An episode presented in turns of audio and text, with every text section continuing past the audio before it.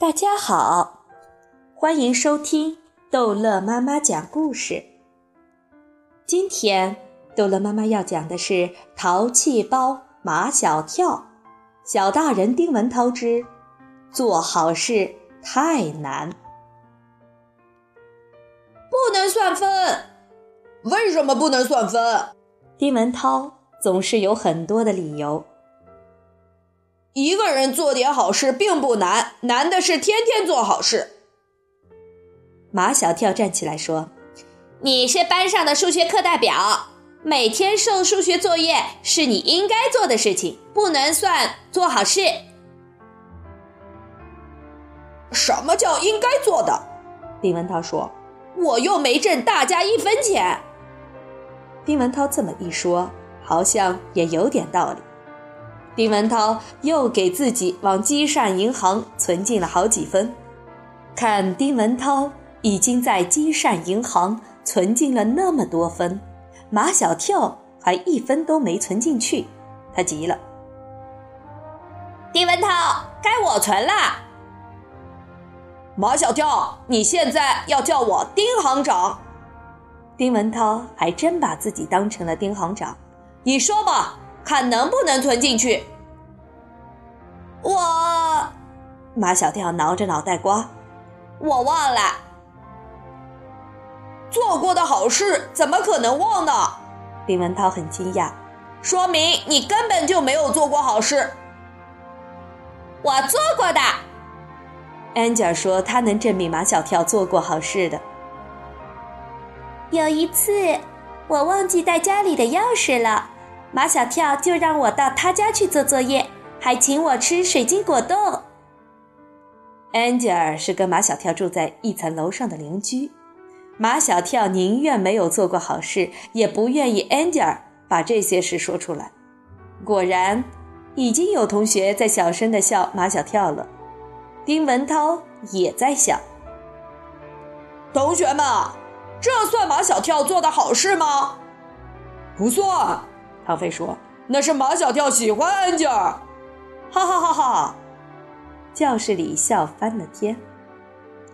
马小跳就坐在唐飞的前面，他转过身来就给唐飞一拳。马小跳最讨厌别人说他喜欢安吉尔了。眼看着马小跳和唐飞就要打起来，丁文涛为了控制好局面，赶紧叫唐飞说他做的好事。其实。唐飞跟马小跳一样，现在要他说他做过的好事，一件儿都想不起来。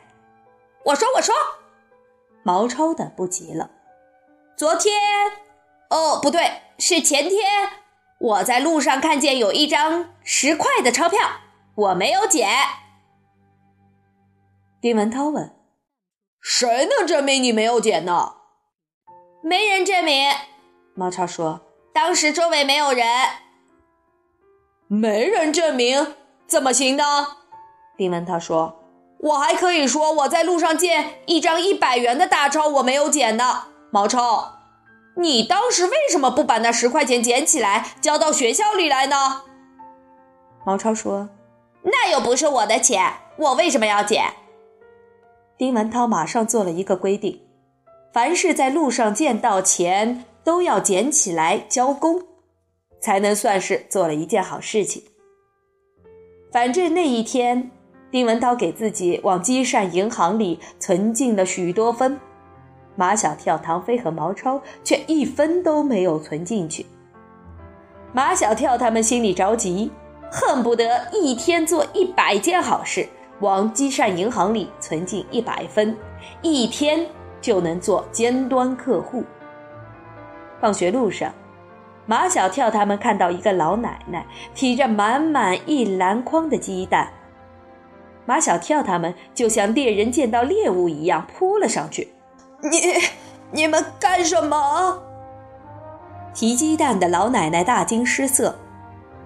老奶奶，我们帮你提鸡蛋。几个人都争着去抢老奶奶手中的篮子。结果鸡蛋篮子摔在地上，一篮子鸡蛋竟摔碎了一半。老奶奶坐在地上就哭了起来。你们这群小强盗，你们到底要干什么？马小跳他们几个也没想到会这样，他们都太想做好事了，倒霉的事情还在后头呢。就在把老奶奶的鸡蛋打碎的第二天，马小跳上卫生间，看见洗手池的水龙头没有关。如果在平时，马小跳肯定会随手把水关掉，可这样没人看见，怎么能证明马小跳做了好事呢？马小跳要去把丁文涛找来，让他亲眼看见是他马小跳把卫生间的水龙头关掉的。丁文涛，丁文涛！马小跳把丁文涛往卫生间里拽，丁文涛拼命的挣扎：“你要干什么？我不去！你必须去！”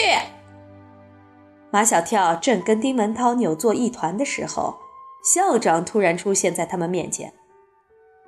马小跳，因为调皮捣蛋，马小跳也算得上是学校的名人，所以校长认识他。一看校长那样子很严肃，马小跳眨巴眨巴眼睛，他觉得他没有犯什么事儿啊。校长，我没有。马小跳，你刚才在卫生间，为什么不关水龙头就走了？啊，原来刚才的事情被校长看见了。校长，我本来是要关的，但我必须找到一个证人，证明是我关的。校长不知道马小跳乱七八糟说些什么，反正他更加生气了。我们天天都在讲要节约每一滴水，可是你看见水在哗哗的白流，却视而不见。校长在教育马小跳的时候，丁文涛就在一旁偷偷的笑。